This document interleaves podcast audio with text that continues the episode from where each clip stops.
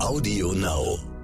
Jetzt hat sie plötzlich nicht mehr die finanziellen Ressourcen, sonst könnte sie ja einfach sagen, weißt du was, ich bleibe jetzt hier, sondern er hat sie. Oh Mama. Räumt ihr bitte mal euren Scheiß hier weg. Mami, chill mal deine Base. Herzlich willkommen zu Elterngespräch Eure Fragen. Und man ahnt es, es geht darin um eure Fragen. Ihr schreibt uns, wir antworten. Mein Name ist Julia Schmidt-Jorzig. Ich bin selbst Mutter dreier Kinder. Außerdem dabei und heute mit Oskar Holzberg. Oskar Holzberg ist seit über 20 Jahren Paartherapeut. Manche kennen ihn vielleicht auch als Kolumnisten der Brigitte und ja, Autor vieler sehr sich gut verkaufender Bücher zum Thema Liebe, Partnerschaft. Und deswegen muss er jetzt hier sitzen und mit mir Fragen besprechen, die ihr uns geschickt habt. Ich habe hier eine vergleichsweise kurze Mail, aber wir wollen ihr eine ganze Folge widmen, weil da, glaube ich, ganz, ganz, ganz viel drin steckt. Ich lese sie mal vor. Okay. Sie haben sich netterweise bereit erklärt, diese Dinge mit mir unter Partnerschaftsgesichtspunkten zu diskutieren. Das wollen wir jetzt machen. Ich frage mich, ob es bei anderen Paaren auch Diskussionen und Streitigkeiten bezüglich der Länge der Elternzeit gibt. Mir kommt vor, als würde jeder Mann seiner Frau liebend gerne ermöglichen, möglichst lange bei den Kindern zu bleiben, nur meiner nicht. Derzeit ist es finanziell so geregelt, dass wir die Fixkosten 50-50 aufteilen. Einkaufen tut mal der eine, mal der andere. Und auch bei anderen Anschaffungen wechseln wir uns ab. Bei einem Jahr Elternzeit auch gut möglich, bei zwei Jahren eben nicht. Finanziell wäre es gut möglich, ein Jahr mit einem Gehalt zu überbrücken. Allerdings würde mein Freund da nie zustimmen. Er sieht einfach nicht ein, dass ich daheim bleibe, obwohl unser Kind einen Krippenplatz hätte. Ich bin gerade etwas traurig, weil mir diese Auszeit vom Job wirklich gut tun würde und man ja später nie einfach so eine lange Pause machen kann. Wie seht ihr das, beziehungsweise wie sehen das andere Männer? Tja, Können Sie ahnen, was, weswegen ich finde, da ist so viel drin? ja, natürlich, klar. Also jede Beziehung ist ja nicht nur, auch wenn wir Beziehungen hauptsächlich aus romantischen und Gefühlsgründen mittlerweile eingehen, ist ja nicht nur eine emotionale Heimat, die wir uns suchen, sondern eben auch eine ökonomische Gemeinschaft. Und na klar ist das ein großes Thema in Beziehungen. Ja. Und das kommt dann eben an den verschiedensten Ecken, zum Beispiel in, in so einer Situation raus, dass man da gucken muss, wie man da ähm, was Gemeinsames schafft, welches Modell man eigentlich lebt, was es dann auch bedeutet, weil Geld an sich, wenn wir jetzt äh, mal davon ausgehen, dass es zumindest in einem ausreichenden Maße, also dass es nicht lebensbedrohlich oder existenzbedrohlich ist, vorhanden ist, ist ja erstmal relativ neutral, wird aber affektiv, also emotional aufgeladen und hat dann ganz unterschiedliche Bedeutungen und die dann ja auch im Laufe einer Beziehung sich verändern können. Also das kann Genuss bedeuten, das kann Freiheit bedeuten, das kann Sicherheit bedeuten, kann natürlich auch Macht bedeuten, dann wird es schwierig in der Beziehung. Also viele Themen, die es in der Beziehung gibt, Mhm. sind darüber abhandelbar. Genau. Und eine Sache, die immer eine Rolle spielt, auch an dieser Stelle, ist, glaube ich, dass wir so ein doppeltes Modell in Beziehung leben. Das heißt, einerseits sind wir eine Liebesbeziehung und der ist es ziemlich egal, ob der eine viel größer, viel reicher, viel älter oder wie auch immer sind. Also Liebe setzt nicht auf Gleichheit, sondern die setzt auf Emotionalität und sich füreinander begeistern können, sich miteinander sicher fühlen, sich geborgen angenommen, alles, was wir darunter verstehen. Aber Partnerschaft setzt im Grunde auf Gleichheit. Entweder Ausgleich, weil wir verschiedene Funktionen, ich bringe das Geld rein, du versorgst den Haushalt, das ist so das gängigste Modell gewesen lange Zeit, oder eben auf Augenhöhe, also im Ausgleich dann unmittelbar. Wir schaffen es, dass wir beide irgendwie unseren Job und unsere Karriere machen können, aber auch uns den Haushalt und die Kinder und alles teilen. Und wir wollen auch nicht sehr unterschiedlich wohlhabend, sehr unterschiedlich gesund, sehr unterschiedlich irgendwas sein, sondern wir suchen eigentlich immer irgendwo in dieser Partnerschaft die, sagen wir mal, Augenhöhe. Alles, was diese Augenhöhe stört, ähm, stört auch die Beziehung.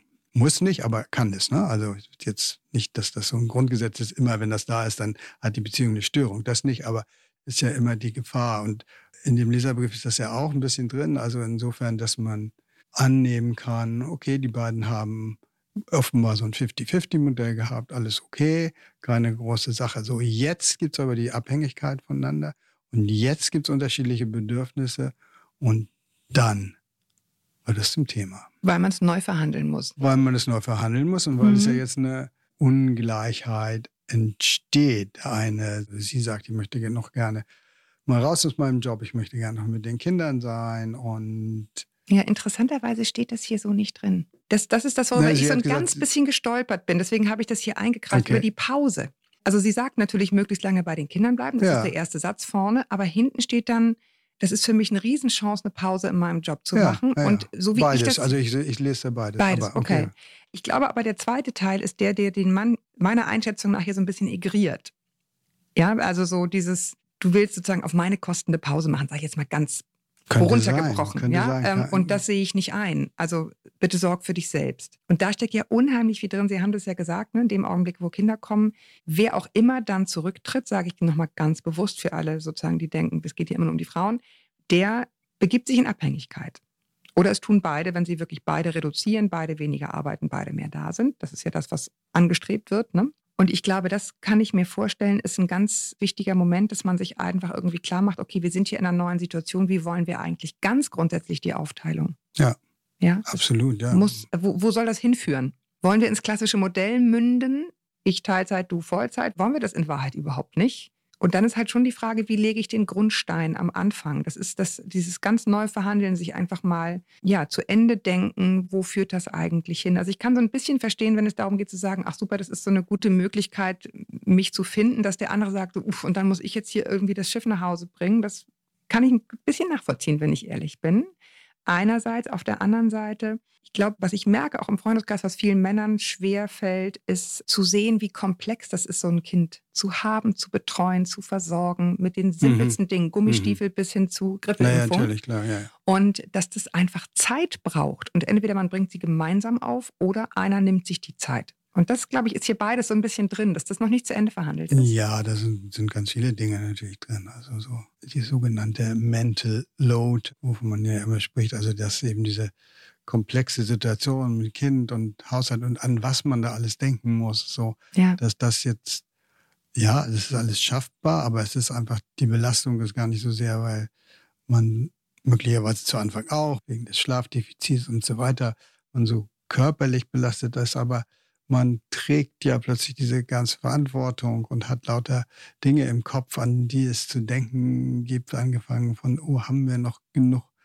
Milch oder äh, der Schnuller ist Ja. weg und genau, wir brauchen neue Gummistiefel und irgendwie der Autositz ist jetzt auch schon wieder zu klein und ich weiß nicht. Ja. Also so, das ist sicherlich was, was derjenige, der das, der sozusagen nach außen geht, nach in die Welt rausgeht und da auch möglicherweise Stress und Anstrengung hat, aber nicht in der gleichen Form erlebt. Und das kann man nur so mit ganz kleinen Kindern nicht so gut machen. Wenn sie ein bisschen größer ist, ist es sicher mal eine gute Maßnahme zu sagen, pass mal auf, ich bin jetzt mal drei Tage weg. Aber nee, du gehst jetzt nicht mit dem Kind zu, zu deiner Mama, so, ja. Die das dann äh, für dich äh, betreuen und ja, machen. Genau, und dann bist du es wieder los, sondern mach's einfach mal drei Tage und dann sprechen wir uns wieder.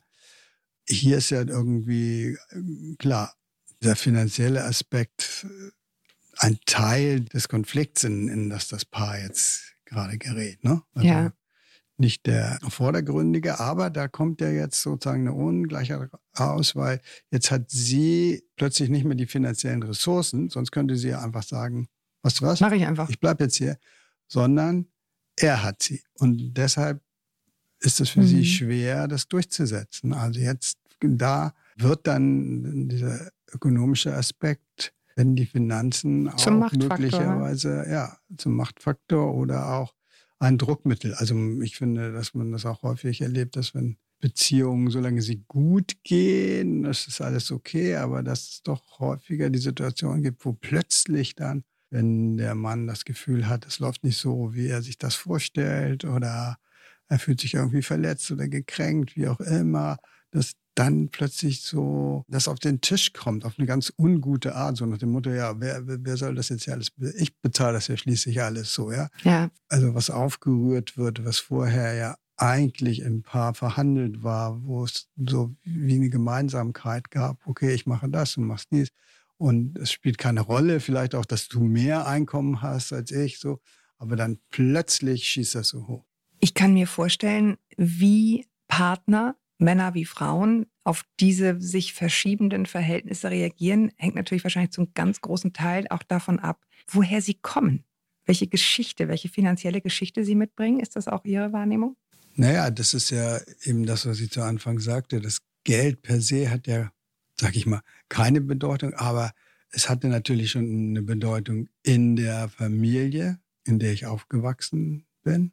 Haben sich meine Eltern meinetwegen ständig um Geld gestritten, dann bin ich da hochempfindlich. War meine Mutter irgendwie nachher alleinerziehend und musste irgendwie auf ganz viel verzichten und konnte uns knapp durchgebracht, weil der Vater irgendwie am längeren finanziellen Hebel saß und sich gut gehen ließ und nur unterhalb der Düsseldorfer Tabelle bezahlt hat oder wie auch immer. Wenn überhaupt. Ja, wenn überhaupt. Jeder zweite ja. zahlt nicht. Ja, nee, das, das sehe ich, ja, ja, mhm. das sehe ich auch ganz oft. Das wird, wird einfach dann nicht gezahlt und das wissen ja auch viele schon. Also deshalb droht das ja auch immer. Und das, und das löst natürlich auch Gefühle aus, also Ängste, Wut, Ver Verunsicherung. Plötzlich fühle ich mich in der Situation, von der mich mal in Anführungszeichen meine Mutter immer gewarnt hat. Sozusagen, mhm. pass bloß auf, weil, also war jetzt vielleicht im Moment nicht mehr so, aber vor 20 Jahren war das ein Riesenthema, dass sehr viele Mütter also quasi ihren Töchtern mitgaben, macht das nicht so wie ich, weil ich war noch ganz in dieser Abhängigkeit. Ich habe meine Berufsausbildung gar nicht zu Ende gemacht, weil dann die Kinder kamen und so weiter. Mhm. Und das hat sich für mich nicht gut ausgezahlt. Und dass man dann irgendwie erlebt, wow, jetzt fühlt sich das so so ähnlich an. Und dann natürlich macht immer die Machtlosigkeit oder das Gefühl, so, sich so ausgeliefert zu fühlen, weil man eben in dieser Abhängigkeit ist, das kreiert natürlich eine Mordswut auch wieder. Mhm. Und das wird dann schwierig, sodass das Paar dann in, in Streitigkeiten gerät und gar nicht dahin kommt zu sagen, Mensch, worum geht es denn jetzt hier eigentlich? Sondern es fühlt sich dann. Man sehr, verhakt sich in Details, ne? Man verhakt sich in diesen Macht- und Ohnmachtgefühlen. Ja, also du kannst mich nicht zwingen und du kannst das nicht machen und wieso kannst du jetzt über mich bestimmen oder versuchst über mich zu bestimmen. Wieso mhm. sind dir meine Wünsche plötzlich gleichgültig? Was für einen Vertrag haben wir eigentlich miteinander? Ich dachte, wir machen das gemeinsam. Das ist plötzlich wie aufgekündigt. Hm? Was hier auch ein ganz großes Thema ist, ist ja letztendlich der Wert wie, wie, man das unter Feministinnen heißt, von Care-Arbeit. Das ist ja was, was, wie gesagt, auch hier, wer immer es tut. Aber es ist ja was, was eben nicht entlohnt wird, jedenfalls nicht, also schon mal gar nicht bei der Rente aber eben auch grundsätzlich nicht. Man ist daheim, wer immer es tut. Und wenn jetzt ein Partner sagt, naja, im Grunde trägt es ja gar nichts bei, dann, ja. dann berühre ich im Grunde den Wert von Care-Arbeit, also von sich kümmern, von Dasein. Und das, das finde ich ja schon empfindlich. Ja, das ist auch richtig. Aber ich denke jetzt mal, bei diesem Paar ist ja irgendwie noch relativ unklein, was aus den Zeilen, die Sie ja. vorgelesen haben, was da eigentlich auch der Konflikt ist. Also mhm. sie wünscht sich das, gesteht er ihr das nicht zu, weil er seine Arbeit selbst so schrecklich findet oder weil er sich eh ein Stück ausgeschlossen fühlt aus dieser Mutter-Kind-Beziehung und so das dritte Rad am Dreirad ist und dass er dann das Gefühl hat, dass jetzt noch ein Jahr und das noch stärker, das, das mache ich auf keinen da Fall mit. Ja, also da, ja. das geht ja um diese Gefühle, die da wieder drin stecken. Und ja. was ist das bei ihr? Also was ist diese Pause, wenn die sich geeinigt hätten und sagen, okay, komm, du machst mir das, ich mache mir das oder so, vielleicht ist das auch nie passiert. Dann wäre das, was Sie gesagt haben mit der Care-Arbeit, wäre das dann entscheidend. Aber wenn Sie sich ich, es kann sein, dass sie noch gar nicht so weit gekommen sind, ja, sondern. Hm, das noch, meinte ich noch, mit dem, das noch, muss noch ausverhandelt werden. Wo genau, wenn sie noch in den ganzen hm. Auseinandersetzungen sind, wie machen wir das denn jetzt und wow, und beide fühlen sich auf irgendeine Art überfordert, das ist so das, was ich immer wieder erlebe, dass also in so einer schwierigen Situation im Grunde erstmal mit dem, mit dem Kind eine Überforderung reinkommt und die führt dann zur Forderung an den anderen. Also du müsstest mehr machen. Das ist eigentlich das, was unserem Gehirn dann einfällt. Wir müssten dann auch eigentlich erstmal anerkennen, wow, verdammt nochmal, wir sind gemeinsam in der Situation, genau. die uns überfordert. Aber stattdessen wird das sozusagen hin und her geschoben. verhandelt und geschoben, mhm. genau. Und dann wird eben mit harten Bandagen äh, nach einer Zeit gekämpft. Und wenn dann einer sagt, du, weißt du, eigentlich, für mich wäre es jetzt besser und ich glaube auch für unser Kind, wenn ich noch ein Jahr hier bliebe, dann fühlt sich das natürlich für den anderen so an wie, hey, warte mal, ja, also. Und ich darf das hier alles reinverdienen ich, oder was? Ja, genau. Genau, ja, ja, das ist komplex.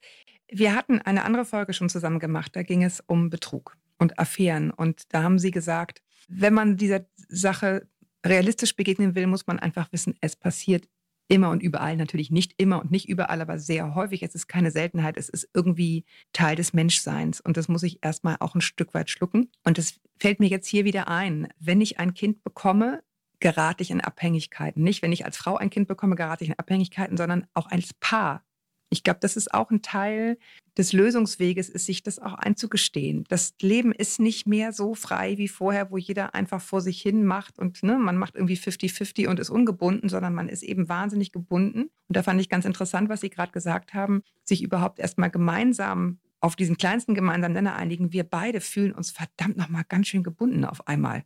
Das ist für uns beide neu finde ich auch eine Möglichkeit, sozusagen so einen Lösungsweg zu beschreiten, sich erstmal das einzugestehen, ja, das ist jetzt das Neue. Wir sind in Abhängigkeit und wir müssen jetzt gucken, wie wir die für beide erträglich gestalten.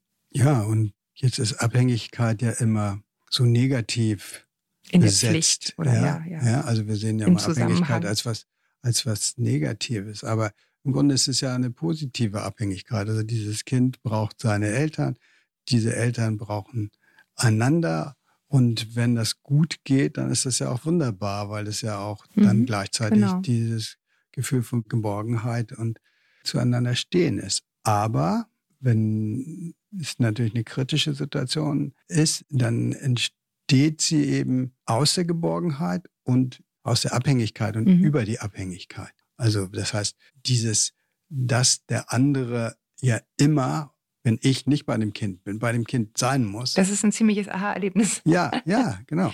Ja, Ja, plötzlich sind wir auf eine Art aneinander gebunden, die es vorher nicht gegeben hat. ja. Und das meinte ich einfach, das mal gemeinsam anzuerkennen. Das finde ich schon ein Teil, wo ich das denke, das liegt hier schon drunter. Ne? Das meine ich dann mit Überforderung. Daraus entsteht ja aber quasi diese Anforderung an den anderen. Sei bitte pünktlich zu Hause. Kannst du dich darum kümmern, dass ich würde gerne dies? Nein, das geht nicht, weil ich habe nämlich an dem Wochenende schon das. Ich hätte eine Ja. Kassette, die ich abspulen kann. Ja, natürlich, ja, Ja, klar. genau. Ne? Aber all diese Konflikte entstehen ja daraus. Ich glaube, was wir jetzt so ein bisschen rausgearbeitet haben, ist, diese finanziellen Themen sind häufig nur der Arm von Dingen, die drunter liegen. Und unser Rat könnte sein an, an die Hörerin, sprecht mal nicht über Geld, sondern vielleicht, wie waren denn eure Erfahrungen als Kind woher kommt ihr überhaupt? Was sind deine Erfahrungen mit Geld? Und wirklich auch einfach mal vorwurfsfrei, also nicht gleich ins Rüberschieben, du solltest, fragen, was ist denn dein Wunsch oder was war denn dein Bild oder was sind deine Gefühle, wenn du uns hier zu zweit zu Hause siehst? Und andersrum, was ist dein Gefühl, wenn ich jetzt plötzlich der, derjenige bin, also einfach fragen, statt sofort in diese Vorwürfe zu gehen und sich mal zu erkunden, woher kommt man überhaupt? Ist das ein Ansatz? Das ist bestimmt ein Ansatz. Das ist sehr interessant, darüber zu reden. Was hat das denn in, in meiner Familie überhaupt bedeutet? Geld, was hat Abhängigkeit? Wie war Abhängigkeit? Wer war von wem abhängig? Wie wurde das geregelt? Wie ging man damit um?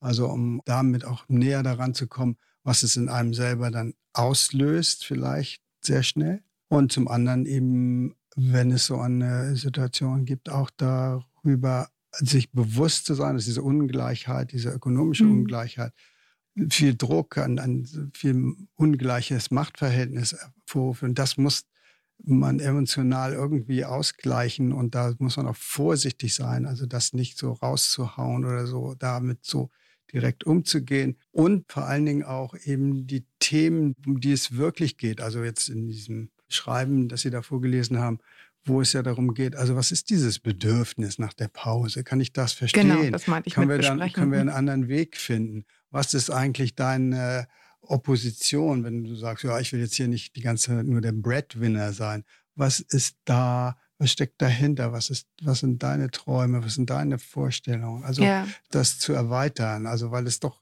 natürlich in diesen Konflikten immer sehr schnell eng wird. Genau, das meinte ich mit dem ne, Aufmachen, nicht nur ums Geld, sondern erstmal einen Schritt zurück. Also ich kann das auch, wie gesagt, habe ich auch schon mal diesen Punkt gebracht in einem Gespräch mit Elke. Das ist natürlich nicht evidenzbasiert, das ist sozusagen nur meine Erfahrung, auch im Freundeskreis, wo sich diese Verhältnisse so manifestieren, dieses traditionelle, einer macht Teilzeit, einer macht Vollzeit, sehe ich bei vielen Männern äh, neben allem Verständnis auch für die Frauen, die sich für dieses Modell entscheiden, was ich, Klammer auf, auch lebe. Das sei dazu gesagt. Aber dass bei den Männern ein ungeheurer Druck entsteht, dieses Schiff alleine nach Hause bringen zu müssen und eben genau diese, diese Frage, was will ich eigentlich und brauche ich vielleicht auch mal eine Pause? Und was ist eigentlich, wenn ich mal einen Burnout kriege und so gar nicht mehr möglich ist, weil mhm. es so festgefahren ist, einer ist der Breadwinner, dass man da gar nicht mehr rauskommt. Und, und das, finde ich, ist ein Zündstoff für eine Beziehung. Das muss man sich klar machen, wenn man sich für dieses Modell entscheidet. Ja, ja, natürlich. Das ist ja nicht nur eine einseitige Abhängigkeit, sondern ich lasse mich ja mhm. auch auf den Deal ein. Die andere Abhängigkeit wird ja nur entscheiden, wenn es zum Konflikt kommt. Und dann steht natürlich derjenige, der wenigstens die ökonomische Unabhängigkeit hat, besser da.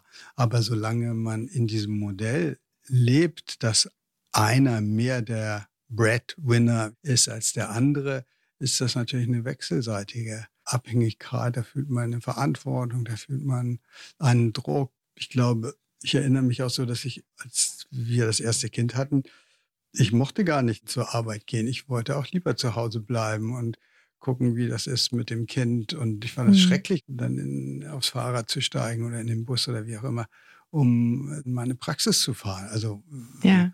ja das haben Sie ja auch bei ja. schon gesagt. Das ist vielleicht auch so ein Stück weit Eifersucht. Jetzt, jetzt zementieren wir hier noch, wie die sich das irgendwie gemütlich zu Hause machen. Ne? Möglicherweise, genau. Diese ganze Retraditionalisierung, hm, wo man wieder mehr in sowas reinschlüpft, ist unschön für, für beide Seiten, weil mhm.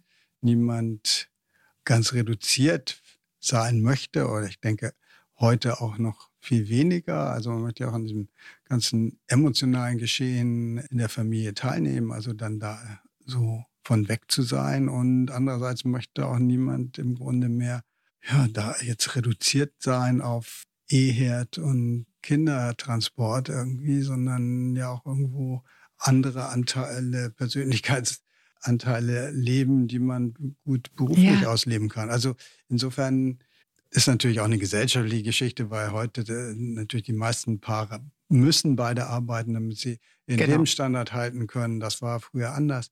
Davon mal abgesehen ist das natürlich was, was dann wieder neue Probleme bringt, wie wir alle wissen. Ne? Genau. Es ist ganz interessant, weil ich habe dazu auch nochmal an anderer Stelle Bezug genommen, aber in der Folge, die ich gemacht hatte mit Elke Schicke zum Thema Kita-Eingewöhnung, bekam ich diverse böse Mails in denen es hieß, das ist sozusagen nicht für die moderne Frau gemacht und nicht für die emanzipierte Frau. Das ist sozusagen doch alles von gestern, ne? dass es immer die Mutter ist, die eingewöhnt und immer. Und ich, mich hat das tagelang richtig doll beschäftigt. Und jetzt habe ich irgendwie gedacht, das spielt hier ja mit rein. Dieses Ganze, das eine ist sozusagen arbeiten, was ist vernünftig, was ist, ne, was ist gut für die Rente, was ist gut für das gemeinsame Konto. Und das andere ist, was ist mit den Gefühlen. Und ich finde, das ist im Grunde für mich echte Emanzipation auf beiden Seiten, wenn beiden diese Gefühle, die dieses Weggehen auslöst, zugestanden wird. Hm. Sowohl der Mutter, ich finde, man darf eine Working Mom sein und trotzdem im Auto heulen, wenn man das Gefühl hat, scheiße, dem Kind geht es nicht gut, wenn ich gehe. Äh, Gefühle sind erlaubt. Müssen und die sein, sind, ja. ja, und die sind aber eben auch erlaubt, bei dem, der sozusagen rausgeschickt wird, um zu jagen, in Anführungsstrichen, ja, in diesem klassischen traditionellen Modell, was man, was glaube ich, nach jeder Beziehung gut tut, sich das beiden zuzugestehen. Ich gehe ungern, ich will gar nicht weg. Deswegen will ich auch nicht, dass du hier einfach bleibst und weitermachst. Ich will, vielleicht steht das dahinter. Ich will, dass wir uns das im Grunde mehr aufteilen. Ja, aber äh, also das ja zumindest, dass das auf den Tisch kommt und dann kann man wieder neu gucken und, und neu verhandeln. Ne? Ja. Also, und ich denke, das ist ja auch eine gute Entwicklung. Also sicherlich ja immer noch längst alles nicht ausgeglichen, aber die nee. Väter nehmen doch viel mehr daran teil, an Leben der Familie, am, am, Leben der Kinder. Und es ist ihnen auch wichtiger geworden, dabei mhm. zu sein und sich dann doch davor zu sehen, wieder so reduziert zu sein auf, geh mal aus dem Haus und hol mal die Kohle ran. Ja. Das ist richtig schmerzhaft, denke ich, für viele. Also Ja, Sie hatten das vorhin gesagt, äh, Abhängigkeit hätte ich so negativ benutzt und das sei ja auch was Schönes. Sich Nein, nicht, dass Sie das Nein, nein, nein, aber so, ne? generell wird, ist das Ja. ja ab, abhängig. Also da Ja. denken wir an, an Drogen und, und schlimme Klar, Erfahrungen. natürlich, nein, ja, nein. also, aber, ich habe es total richtig verstanden. Ich wollte nur sagen, das ist hier im Grunde so ein bisschen das Pendant, wenn ich sozusagen immer sage, du sollst mehr im Haushalt machen, du sollst mehr mit zum Kinderarzt gehen. Das ist natürlich auch irgendwie gewissermaßen ein unsexy Bild. Die Chance, die daran liegt, ist ja auch mehr emotionale Teilhabe. Es ist ja sozusagen auch ein Geschenk. Es ist ja nicht nur, tu mehr dies, damit ich weniger das machen muss, sondern es ist eben auch ein Teilen von den ganzen schönen Momenten. Wobei beim Kinderarzt Ist es scheiße. und sich selbst noch die Grippe einzuhandeln und äh, Ja. das ist Kann man nicht gehört reden. nicht zu den äh, unbedingt herausragenden emotionalen Erfahrungen, aber klar, Ja. ja, natürlich. Also gut, unser Credo, auch wenn sie auch kurz ist, sehr komplexe Mail ist, sich mal anzugucken, was, was steht eigentlich dahinter, welche Wünsche und welche eigenen Das kann man generell sagen. Das, das, Erfahrung. das, das Problem ist, wenn es einen Konflikt gibt, der ist ja immer so eine Eskalationstendenz und man macht, kommt dann immer mehr in, dahin, sich zu verteidigen, den anderen anzugreifen, zu versuchen, sich selbst verständlich zu machen, aber mehr so in einer abgrenzenden Art und Weise. Und das verhindert oft, dass, dass sich beide irgendwo mal ruhig dahinsetzen und genau gucken, worum es eigentlich geht. Warum ist dir was so wichtig? Also, dass die Motivation, die man vielleicht ja selber manchmal gar nicht weiß und wo es Hm. gut sein kann, dass man in der Beziehung dahin kommt, das auch wieder noch mehr zu fühlen und zu spüren. Also in Konflikten überhaupt dahin zu gehen, zu sagen, okay, was ist denn da dahinter. dein Traum, deine Vorstellung, deine Sehnsucht, deine Wünsche, die sich in dem, was du jetzt hier vorträgst, verbergen. Also was steckt da, wir können ja nochmal auf das Paar kurz gehen, was steckt da drin in diesem, ich würde jetzt gern so eine Pause haben und wo bin ich da innerlich? Was, was sind meine, Welche meine Alarmglocke Bilder? geht Ja, an? genau, Mhm. was sind meine Bilder, was sind meine Vorstellungen, die ich da habe? Was sind auch vielleicht die, die Ängste? Ich habe nie wieder eine Chance im, im Leben, das zu machen oder so. Und, und was sind deine eben? Was sind Ja. deine, wenn du denkst, jetzt, hä, nee, du bleibst jetzt nicht zu Hause und ich mache den Laden alleine. Was tauchen da für Ängste auf? welche- was tauchen ja, da für Bilder welche auf? Frauenbilder da auch irgendwie transportiert worden sind, vielleicht auch von Vätern, ne? so nach dem Motto, Männer verdienen das Geld, die Frauen geben es aus. Ist vielfach in der Generation ja, davor immer so ein kann- bisschen der Tenor gewesen und das wird dann getriggert, wenn das heißt, ich würde noch gern länger ein Jahr Ja, machen. aber da können ja ganz andere, also was weiß ich, wir haben da jetzt nicht so genau drüber gesprochen, aber wie erlebe ich denn den anderen? Wir haben jetzt nur gesagt, okay, guck doch mal, was Geld für dich selbst bedeutet hat, spricht man darüber, aber wie erlebe ich denn auch den anderen im Umgang Hm. mit Geld? Und dann geht das darüber hinaus, also dann wird man sozusagen geizig, weil nicht nur der Umgang mit Geld, also dass der andere vielleicht in der eigenen Vorstellung zu locker damit umgeht Mhm. oder das nicht genügend respektiert. Das heißt aber, ich fühle mich dann, wenn ich mehr Natürlich als besserer. Ja. Nee, nicht nur Mhm. als besserer, sondern ich fühle mich dann nicht respektiert in dem, was ich jetzt hier einbringe, ja, mein Mhm. Paycheck. So, solche äh, Sachen, die tauchen natürlich dann vehement auf, die stecken da, können alle drinstecken. Und wenn ich das Gleiche jetzt gar nicht nur ökonomisch habe, sondern emotional. also Dann dass wird es ganz verworren. ich krieg nicht genug von dir. Wieso soll ich dir denn dann an der Stelle was geben? Ja? Und da vermischt sich das dann. Das sind auf der einen Seite einfach Gefühle und auf der anderen Seite wird es über Geld, das meine ich, es ist wie so ein leerer Behälter, das das geht Mhm. da rein, Emotional aufgeladen. ausgedrückt, genau, und ausgelebt. In einer viel früheren Folge, die wir mal gemacht haben, Liebe mehr als ein Gefühl, Fragezeichen, hatten Sie auch mal gesagt, manchmal ist Trennung die beste Art, zusammenzubleiben. Und Sie meinten partielle. Also zum Beispiel eine Trennung von Räumen, zum Beispiel eine ne, getrennte Schlafzimmer, zum Beispiel eine Trennung eben auch von finanziellen Dingen. Also wenn ich das Gefühl habe, das ist ein ständiger Konflikt, ich habe das Gefühl, einer von beiden gibt zu viel aus, kriegt es nicht auf die Reihe und es ist immer so ein, führt immer wieder zu Konflikten, dann zu sagen, gut, wir adressieren das der Gestalt, dass wir sagen, dann in Anführungsstrichen trennen wir uns finanziell. Jeder hat ein eigenes Konto, wir fummeln das genau aus, wer hier was beiträgt. Ist natürlich auch irgendwie so ein bisschen, mm, aber Nee, nee, nee, nee. Ich glaube, dass es das ganz wichtig ist. Also, was ich erlebe, ist, dass wenn dann so finanzielle Themen aufkommen, dass ich dann spätestens mal frage, oh, wie sieht dann eigentlich Ihr finanzielles Modell aus? Und erstaunlich viele Paare haben irgend so eins. Und das ist ja auch da ein bisschen drin. Also wir Mhm. haben 50-50 und mit den Einkäufen macht mal einer so, macht mal einer so. Solange es Wohlwollen und Zugewandtheit gibt in der Beziehung, ist das kein Problem. Aber in dem Moment, wo man das Gefühl hat, man kommt zu kurz, dann Mhm. wird das ein Problem, dann wird das angesprochen. Und dann ist es wichtig, dass sich das Paar überhaupt mal hinsetzt und ein, ein Modell schafft, was sich für beide so gerecht und so gut wie möglich anschaut und dass das mal geregelt ist. Sonst ist es nämlich so, dass wir quasi über das Ökonomische auf irgendein Konto einzahlen oder von irgendeinem Konto, Mhm. einem emotionalen Konto, was abheben, was wir gar nicht wissen. Also dann kommt plötzlich eben dieser Schwung und sagt, hey, Moment mal, äh, ja, du lebst doch schon die ganze Zeit von meinem Geld.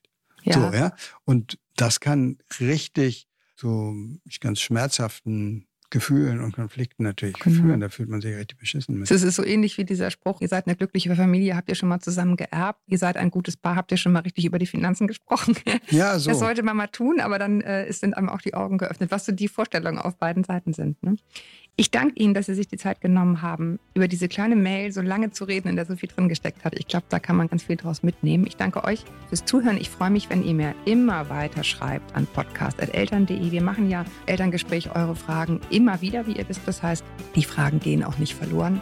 Ja, bis dahin danke ich euch fürs Zuhören. Ich danke Ihnen fürs Kommen, Herr Holzberg. ja, gerne. Bis wir uns wieder hören, haltet den Kopf über Wasser. Ahoi aus Hamburg.